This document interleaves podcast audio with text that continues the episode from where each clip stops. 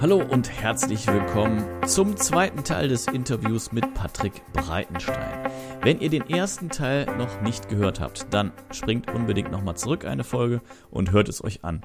Ich glaube, es ist eine sehr, sehr wichtige Grundlage, vor allen Dingen, wenn ihr noch nicht so tief drin seid im Thema Online-Marketing, Content-Marketing, SEO, SEA. Da kriegt ihr die Grundlagen, ihr kriegt die Definition, was ist denn das überhaupt? Und wir fangen halt auch an, darüber zu sprechen, wer Patrick ist und über seinen Lebensweg. Und ich finde es extrem spannend. Jetzt im zweiten Teil steigen wir noch ein bisschen tiefer ein und kommen da an ganz, ganz spannende Punkte, reden vor allen Dingen über das Thema Personal Branding, worauf zu achten ist und eben auch über einige Rollen darin, zum Beispiel die Rolle von Achtsamkeit. Also viel Spaß beim Zuhören, wir steigen direkt ein. Jetzt hast du ähm, schon einen, einen Punkt angesprochen oder zwei sogar mehr oder weniger, wo ich gerne nochmal genauer drauf eingehen würde. Das eine ist halt, das, was du dann machst im, äh, in deinem Personal Branding und im Bereich LinkedIn, ist einerseits halt dann eben schon die Kaltakquise, also jemanden anzusprechen, mit dem du vorher eigentlich keinen Berührungspunkt hattest. Korrekt? Also es gibt zwei da müssen wir schon zwei Varianten erstmal aufteilen. Ich mache ja. immer noch Content Marketing. Mhm. Das heißt, ich bin immer noch sehr aktiv in meinen Postings und mhm. habe die Postings jetzt halt eben auf diese neue Plattform zugeschnitten. Das heißt, aber die Lektionen, die man aus dem Content Marketing zieht, kann man überall eigentlich anwenden. Mhm. Und da habe ich im Prinzip eine Content-Strategie. Ähm, darauf basierend, wenn zum Beispiel ich jetzt ein, ein Thema anschneide, und das Thema ist sehr zielgruppenrelevant und dann kommentiert da jemand. Darauf basierend schreibe ich dann mit der Person, ja. Für mhm. mich ist Content alleine kein Selbstzweck und ich weiß auch faktenbasiert, dass du relativ groß auf LinkedIn sein musst, damit du nur über den Content alleine Anfragen generierst. Das ist so das Ziel von ja. vielen Leuten und das tut mir auch immer leid, das so denen so sagen zu müssen. Aber wenn ihr über den Content wirklich regelmäßig Anfragen kriegen wollt, dann braucht ihr jenseits der 3000 bis 4000 Follower mal mindestens, ja, mhm. um da irgendwie Anfragen regelmäßig rauszugenerieren. Also das heißt, für alle Leute darunter, die müssen sich da gar nicht Gedanken machen, die müssen tatsächlich noch in die Chats reingehen und mit den Leuten schreiben, ja. Mhm. Das sind so meine Learnings, sage ich jetzt einfach mal, okay.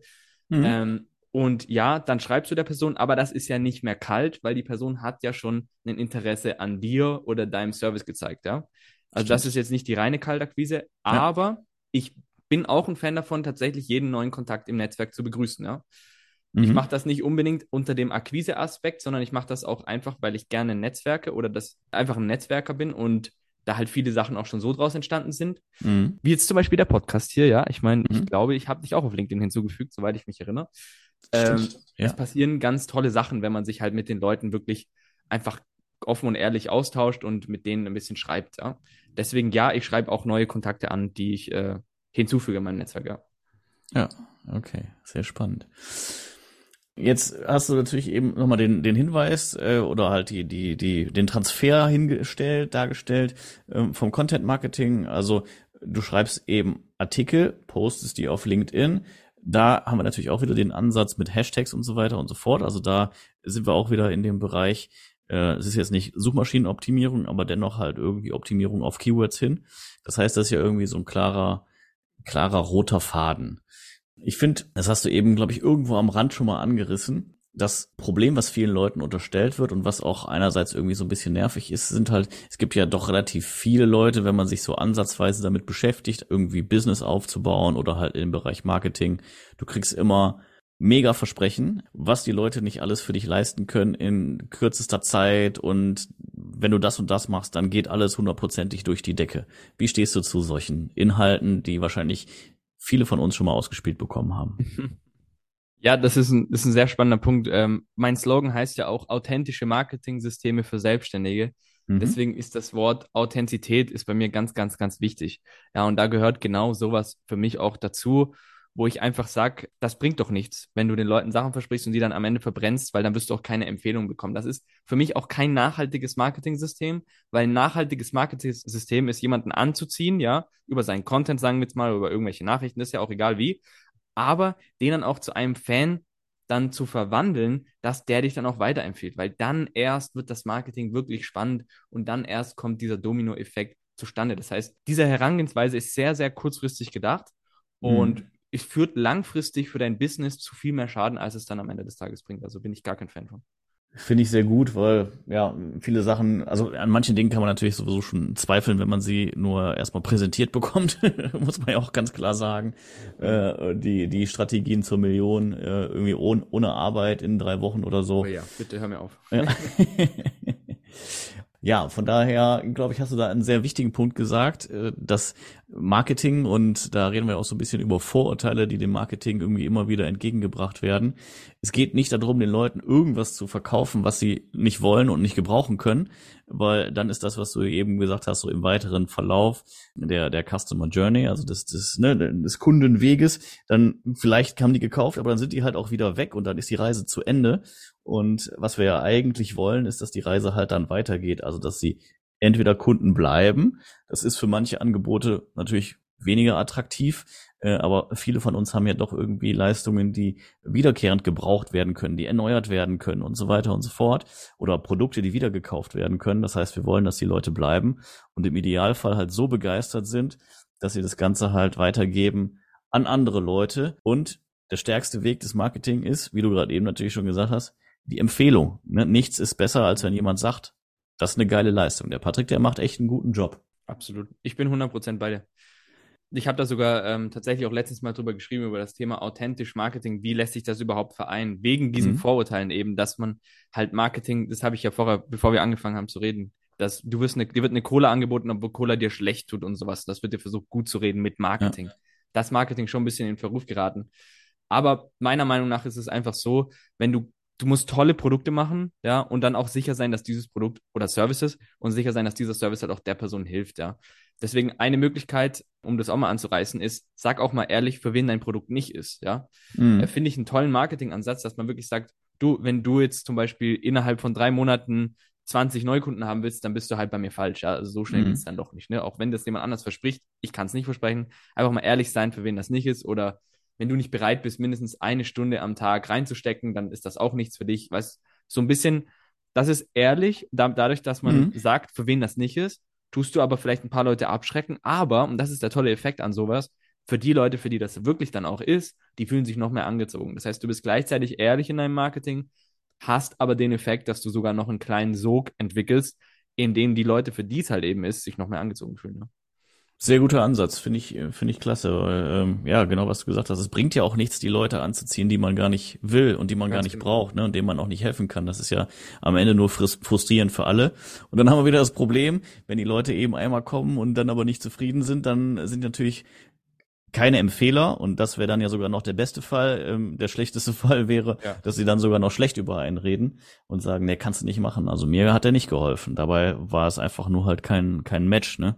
Und da, da will ich auch mal ein Zitat oder was reinbringen, was mir so ganz arg geholfen hat. Ich habe das ganz früh in meiner Online-Business-Karriere gelernt, dass da du jetzt im Online-Leben sozusagen aktiv bist, ist eine schlechte Empfehlung nochmal viel, viel, viel, viel schlimmer als mit einem Offline-Business. Mhm. Also bei einem Offline-Business hast du vielleicht den Fall, dass der zehn Freunden davon berichtet, ja. Das ist mhm. schon richtig, richtig schlecht. Ja. Aber die zehn Freunde, unwahrscheinlich, dass die dann nochmal losgehen und nochmal andere zehn Freunden das berichten. Die werden halt sagen, okay, da gehe ich nicht mehr hin, Punkt. Ja. Aber im Online-Business, wenn du eine schlechte Bewertung öffentlich irgendwo hast, dann kann das sein, dass direkt zwei, drei, vierhundert Leute das lesen, vielleicht sogar mehr. Das heißt, gerade im Online-Business ist es nochmal um einiges wichtiger, meiner Meinung nach, dass du wirklich einfach lieferst, ja. Mhm. Ja, hast recht, das auch immer sich so vor Augen zu führen, ne? Und wir wissen es ja alle, den, den einen Unzufriedenen, den gibt's immer, so per se. Also selbst wenn man äh, alles mehr oder weniger richtig gemacht hat, äh, was derjenige schon für einen Effekt hat. Und wenn man dann halt irgendwie die falschen Leute anzieht und dann eben nicht nur einen hat, sondern x Leute, das multipliziert sich ja ins Unendliche. Ja. Personal Branding und Authentizität geht natürlich ganz gut einher. Finde ich auch extrem nachvollziehbar. Man sieht natürlich genug Personal Brands, gerade in sozialen Netzwerken, wo man zumindest vermuten kann, dass dem nicht so ist. Und äh, gerade wenn man halt häufig so Stories über Influencer etc. pp hört, dann weiß man ja, okay, das ist irgendwie die Palme ist rein retuschiert und weiß ich nicht was. Das wäre das Gegenteil von Authentizität. Ja. Dein sehr Ansatz. Spannend, sehr spannend, ja. Gerne. Was ist deine Frage? Naja, also wenn du, wenn du da jetzt schon was zu sagen möchtest, dann hau direkt raus. Ja, direkt. Also da, da, da, da, da muss ich dann direkt was dazu sagen. Also für mich ist Personal Branding, und das ist was, was ähm, auch man wahrscheinlich selten hört, ist auch Verletzlichkeit zu zeigen. weil das ist das, was uns miteinander vernetzen lässt, ja. Guck dir zum Beispiel einen Elon Musk zum Beispiel an. Eins seiner meistgesehenen Videos ist das Video, wo er weint, mhm. weil er irgendwie, ähm, ich weiß nicht genau, worum es da ging, ich glaube, seine, seine Idole haben irgendwas gegen ihn gesagt, ja. Auf jeden Fall eins der meistgesehenen Videos, ja. Und nachdem hat jeder gedacht, ach, der Eden, der ist ja auch nur ein Mensch und schau mal und der versucht es ja nur. Und weißt du, diese verletzliche Seite, ja, also auch mal wirklich zeigen, wenn es mal scheiße gelaufen ist, zu sagen, guck mal, da ist gerade Kacke gelaufen oder äh, das und das hat mich mein Leben lang blockiert, ich habe mich immer selber eingeschränkt und wirklich mal ehrlich zu sein in der Hinsicht, das ist für mich die Königsdisziplin im, im Personal Branding, weil dadurch schaffst du ein Vertrauen über das Internet was du sonst mit keiner anderen Maßnahme schaffst. Also da kann noch so eine tolle Palme oder Lamborghini kann ja auch gemietet sein. Das alles schafft nicht so arg Vertrauen auf einer menschlichen Ebene, wie wirklich einfach mal Verlässlichkeit zu zeigen, ja.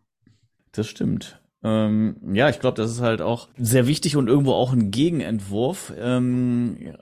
Und natürlich auch irgendwo was, was ganz gut zum Thema Mindfulness passt. Äh, wir sind halt häufig in Kontakt mit, mit eben diesen Profilen, die das nicht zeigen, zumindest augenscheinlich. Manche thematisieren das natürlich auch irgendwie ausschließlich oder sowas und bauen sogar auf der Verletzlichkeit eine Brand auf. Mhm. Da habe ich mitunter ja auch meine meine Vorbehalte gegen, muss ich fairerweise sagen. ähm, aber ansonsten sehen wir halt nur die gemieteten, unterstelle ich mal, Lambos, die falschen Palmen etc. pp. Und ja, Studien dazu gibt's ja auch schon, was das mit, mit den Menschen macht und eben dann einen achtsamen Ansatz, sich vernünftig zu zeigen. Natürlich muss man auch irgendwo schauen. Ich denke, das ist ja wieder die Kehrseite der Medaille und auch der Verletzlichkeit, gerade wenn man sich so in den sozialen Netzwerken präsentiert. Es gibt immer Leute, die finden das halt nicht gut, wenn man dann verletzlich ist. Die finden generell nicht gut, was man so tut und kommen einem dann mit unberechtigter und häufig vor allen Dingen unsachlicher Kritik. Hm. Wie begegnest du dem? Ähm, Ach, ich glaube zwar, das liegt. Geniale Frage. Dankeschön. Das, okay. Hau raus. Eine geniale Frage, weil ähm, das ist für mich als Person auch sehr schwer. Ich bin eigentlich ein Mensch, der immer gern mit allen gut gestellt ist und so. Das ist mir relativ wichtig, dass die Leute um mich rum irgendwie mich mögen oder sowas. Ja, deswegen war das für mich ganz schwer am Anfang, damit klarzukommen. Bis ich so, also ein Zitat hat mir sehr arg geholfen und zwar, wenn du heute niemanden auf den Schlips getreten bist, dann machst du zu leise Marketing. Ja, ja muss man erstmal sagen lassen, ne? Ja. Ist, und ich habe das so weit getrieben, dass ich mir sozusagen auf die Schulter klopfe, wenn jetzt mal sowas vorkommt, weil ich einfach weiß, hey, heute, Patrick, hast du laut genug Marketing gemacht, weil meistens ist es ja wie immer, ne? also wenn ich jetzt einen Shitstorm hatte ich, hatte ich noch nie, dann wäre mhm. das was anderes, aber meistens ist es ja wirklich einer von 20 oder wahrscheinlich sogar weniger, einer von 50 oder sowas, der mal was Negatives sagt. Und das ist einfach nur der Beweis, dass du in der Sichtbarkeit bist, ja. Die Sichtbarkeit bringt das einfach mit sich. Mhm. Und deswegen ist das für mich so äh, sogar mittlerweile ein Zeichen des Erfolgs, wenn ich mal wieder einen von 50 erreicht habe, dann ich so, ja, geil, hab's mal wieder geschafft. So. ja, finde ich einen sehr schönen Mindset-Shift, muss man ja sagen, ne? Äh, dass eben A, sich nicht zu Herzen zu nehmen, äh, sondern B, halt dann auch die, die Kehrseite zu sehen und zu sagen, okay, äh, also A, ich habe was geschaffen, was jemand gesehen hat und B, der hat sich sogar die Mühe gemacht, das zu kommentieren und von daher äh, sehr, sehr positiver Ansatz, äh, finde ich gut. Ich glaube, dass es braucht tatsächlich so ein bisschen, so ein bisschen Übung, ne? Und man muss halt irgendwie da auch drauf gewappnet sein. Und der Mensch ist ja irgendwie so gepolt, dass irgendwie eine negative Botschaft so viel wiegt wie Zahlen variieren da in der mhm. Forschung. Ich meine, zwischen fünf und acht habe ich so im Kopf positive Botschaften, die es braucht, um halt das gleiche emotionale Gewicht aufzubauen wie halt diese eine negative Botschaft nur. Ne? Und ich glaube, das ist auch äh, was, was man sich immer wieder vor Augen führen muss, dass die Leute, die zufrieden sind, die sagen halt in den seltensten Fällen was dazu. Ne? Ja. Und äh, der, klar kriegt man irgendwie Likes und so, aber die sind ja nicht, die entstehen ja nicht in dem Maß, wie die, wie Leute die Inhalte gut finden. Also man muss ja eigentlich davon ausgehen, so dass der positiv oder leicht positive Betrachter, der nimmt's wahr und scrollt einfach weiter. Ja, ganz genau, ganz genau. Sehr guter Punkt. Und dann gibt's halt die, die es besonders gut finden, die lassen dann auch ein Like da. Da sind wir aber auch schon irgendwie nur bei, weiß ich nicht, 15 Prozent oder sowas oder 20 Prozent. Mhm. Kennen da keine genauen Zahlen. Und dann gibt's halt irgendwie die 5 Prozent, die ähm, meinen, sie müssten da sich irgendwie unflätig zu auslassen. Mhm. Aber das finde ich einen sehr guten Punkt, weil vor allem dann hast du noch Leute, die kommentieren positiv. Mhm. Die haben ja, dem muss es ja richtig, richtig gut gefallen haben. Ja. Aber das Interessante ist ja, von einem, von, sagen wir jetzt mal, 500 Leute sehen deinen Post und wenn es einem nicht gefällt, dann kommentiert er aber direkt. Ja, das genau. ist das Extreme, ja. Das stimmt, das ist halt einfach eine totale Verschiebung. Ne? Und äh, ja, sicherlich auch viel diskutiert, äh, ist jetzt irgendwie kein Neuland, aber das ist sicherlich so eine so eine Downside von sozialen Medien. Äh, ins Gesicht sagen würde man das einen natürlich nicht, ne? dass man das irgendwie scheiße findet. Äh, also das sind dann vielleicht bestenfalls die Leute, die irgendwie hinten in der letzten Reihe bei einem großen Auftritt Buh rufen und sich dann irgendwie verkrümeln ja, ähm. ja, es gibt, also, aber Sichtbarkeit hat schon immer die negativen Konsequenzen mit sich. Wir haben jetzt zwar das ja. digitale Zeitalter, aber damals hattest du Zeitungsartikel, dann gab es dann einen Redakteur, der sich immer über dich aufgeregt hat und so, wenn du berühmt warst oder so. Also von dem her, das ist, das ist halt einfach wirklich, das kommt, das kommt einfach dazu, ja. Ja, ja, absolut. Sehr schön. Ja, ich glaube, wir haben äh, eine ganz gute Brücke geschlagen bis hierhin. Was ich noch gesehen habe, du hast es eben schon auch angerissen, dass du einen Kollegen hattest, der dir im Bereich SEO irgendwie Tipps gegeben hat.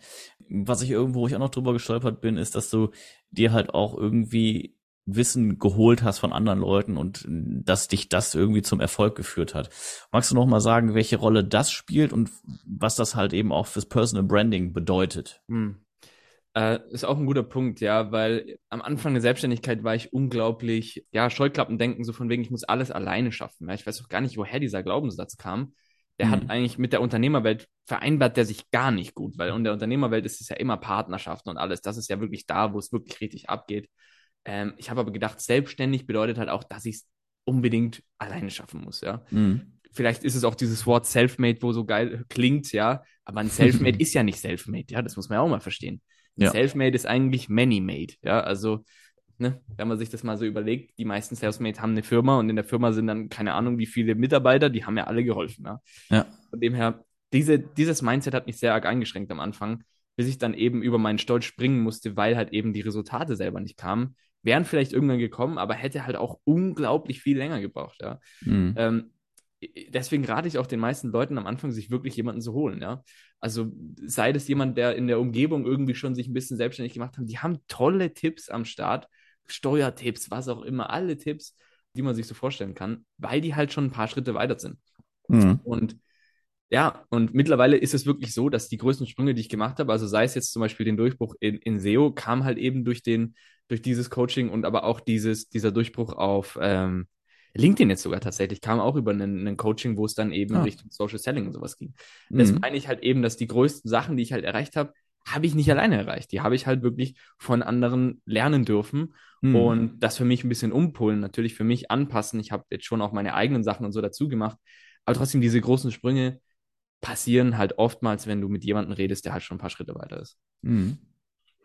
Ja, finde ich einen sehr spannenden Ansatz. Auch gut, dass du das nochmal abholst, irgendwie so von dem, von den Leuten, die in die Selbstständigkeit halt reingehen und das, das Gefühl haben, sie müssten alles alleine machen. Weil, also wie das kommt, kann ich mir durchaus vorstellen. Das eine ist sicherlich irgendwie diese Attraktivität des Begriffs Self, Self-Made. Mhm. Und dann gibt's auch ganz viele Leute, die sich ja genauso darstellen, ne? Also ich, ich, ich bin der Gründer und dann trommeln die irgendwie so ein bisschen auf der Brust rum und sowas und ich habe es alleine geschafft und so, aber halt vergessen, dass sie vielleicht die, die oder derjenige waren, der das Ganze irgendwie angestoßen hat, aber dann kamen ganz viele Faktoren dazu, dann kamen andere Menschen dazu, dann kam Glück dazu, dann kam Timing dazu und so weiter und so fort. Mhm. Äh, und nur dadurch ist es am Ende halt dann auch so groß geworden. Aber häufig steht halt eine Person dann irgendwie so galionsmäßig über allem. Mhm. Und viele Selbstständige meinen, man müsste halt genau so vorgehen. Ne? Und äh, deswegen finde ich gut, dass du das auch nochmal gerade irgendwie so, so glatt gezogen hast und auch nochmal deinen Weg gezeigt hast, wie das halt so gelaufen ist. Ne? Also gerade diese diese Sprünge, ich glaube, das ist das, was man sich vor Augen führen muss. Vielleicht schafft man, also das ist ja schon was, was man in Klammern setzen muss. Vielleicht schafft man es alles alleine, mag sein, aber irgendwie so Hebelwirkungen, die kommen halt nicht irgendwie von alleine zustande, ne? sondern das ist halt dann wirklich ein sehr, sehr hartes Brot. Ne? Langer Trial and Error Prozess, wenn du es alleine machst. Und und das, das, das, was die Leute auch nicht immer so gerne hören wollen, aber du hast nur eine begrenzte Zeit, um dich selbstständig zu machen. Hm. Ähm, du, es ist sehr unwahrscheinlich, dass du 50 Jahre lang probierst, dich selbstständig zu machen und 50 Jahre lang nie was verdienen wirst, weil irgendwann wirst du wieder zurückgehen müssen und versuchen, den Job zu holen. Also es gibt tatsächlich nur das begrenzte Zeitlimit, auch wenn es jetzt nicht genau auf den Tag festgeschrieben ist, aber sagen wir mal, du probierst jetzt ein Jahr lang dich selbstständig zu machen, ja. Und wenn du das alleine machst, kann es halt gut sein, dass von dem Jahr mindestens mal ein Dreivierteljahr Trial and Error drauf geht und dann fängst du langsam an, langsam an, am Ende des Jahres zu funktionieren. Das heißt, gibst du vielleicht wieder auf, weißt du? Deswegen, mhm. das finde ich, das hat mir auch nochmal so geholfen zu verstehen, ich habe nur begrenzte Zeit, das jetzt zum, zum Laufen zu bringen. Ja, ja absolut. Guter, guter Hinweis. Ähm, also es ist noch nicht mal irgendwie das Thema Lebenszeit oder sowas, sondern tatsächlich äh, einfach auch ja die finanziellen Möglichkeiten sind ja, ja, so oder so eingeschränkt. Also jetzt nicht nur, dass man sagt, okay, ich habe jetzt nicht das Riesengeld, um da viel Geld ins Marketing an sich zu stecken oder äh, viel Geld in irgendwelche Produkte, Dienstleistungen, sonst was zu stecken, aber eben auch nicht die viel Geld, um, um Ewigkeiten durchzuhalten, ohne Auftrag oder halt irgendwie nur mit, mhm. mit Mini-Aufträgen und ständig irgendwie ähm, vom Einkommen unter dem zu sein, was man eigentlich braucht. Ja. Ja, ja sehr cool. Patrick, Vielen, vielen Dank. Das war ein super spannendes Gespräch. Ähm, ich fand, wir haben uns äh, klasse durchgehangelt, haben einige Begriffe geklärt, was ja immer wichtig ist, haben so ein Grundverständnis für Content Marketing geschaffen und über einige Punkte eben aus dem Bereich des Online Marketing gesprochen. Wir haben über deinen Werdegang gesprochen, wie es dazu gekommen ist, dass du jetzt im Personal Branding Bereich arbeitest und was das überhaupt ist und ja, was man für Fehler machen kann. Du hast viele, viele wichtige Tipps gegeben. Am Anfang einige Gold Nuggets, aber dann halt auch im weiteren Verlauf ich glaube, es war echt viel dabei, wo die Leute ja einiges daraus lernen können und wo sie eine ganze Menge von mitnehmen können. Von daher danke ich dir super herzlich, dass du zu Gast im Podcast gewesen bist. Vielen lieben Dank. Ich hoffe wirklich, dass es äh, ein cooler Podcast für euch auch zum Anhören war, für alle, die da jetzt dabei waren. Ja, gerne. Leute, äh, mein Abschlusswort sozusagen ist, geht raus, vermarktet euch selber, äh, traut euch in die Sichtbarkeit zu kommen. Ähm, es lohnt sich auf jeden Fall. Sehr schönes Schlusswort. Dem ist, glaube ich, nichts mehr hinzuzufügen. Magst du vielleicht noch mal kurz sagen, wo finden die Leute dich am besten? Was ist der kürzeste Weg, um entweder deine Videos zu schauen oder mit dir in Kontakt zu treten? Genau, mit mir persönlich in Kontakt treten kann man tatsächlich über LinkedIn gerade momentan noch. Ich weiß nicht, ob ich das äh, in der Zukunft immer machen werde, weil es sind schon viele Nachrichten manchmal pro Tag, die ich auch selber ja schreiben muss. Aber tatsächlich momentan einfach LinkedIn connecten, mir eine Frage stellen, eine Marketingfrage. Bin ich ganz offener Mensch, äh, helfe da wirklich auch gerne weiter. Und sonst Videos, Marketing-Videos, Marketing-Tipps gibt es auf meinem YouTube-Kanal, wie der Name auch, Patrick Breitenstein. Einfach eingeben und dann gibt es da ein paar Tipps. Perfekt. Wir werden natürlich die Links auch in die Show Notes setzen. Von daher, wer interessiert ist, guckt vorbei. Ist auf jeden Fall super spannend. Und was Patrick gesagt hat, definitiv hat er sehr wertvolle Tipps auf seinem Kanal, die er eben kostenlos zur Verfügung stellt. Ja, klasse. Das war's für heute. Ich sage vielen Dank fürs Zuhören. Denkt natürlich dran, den Podcast zu abonnieren. Schaut vorbei bei uns, natürlich auch bei LinkedIn. Ansonsten gerne bei Instagram, bei Facebook und erzählt es euren Freunden weiter. Und ansonsten sage ich Dankeschön fürs Zuhören. Bis bald, auf Wiederhören. Das war die heutige Folge von Management Meets Influence. Ciao Patrick. Alles klar, ciao Philipp, ciao Community.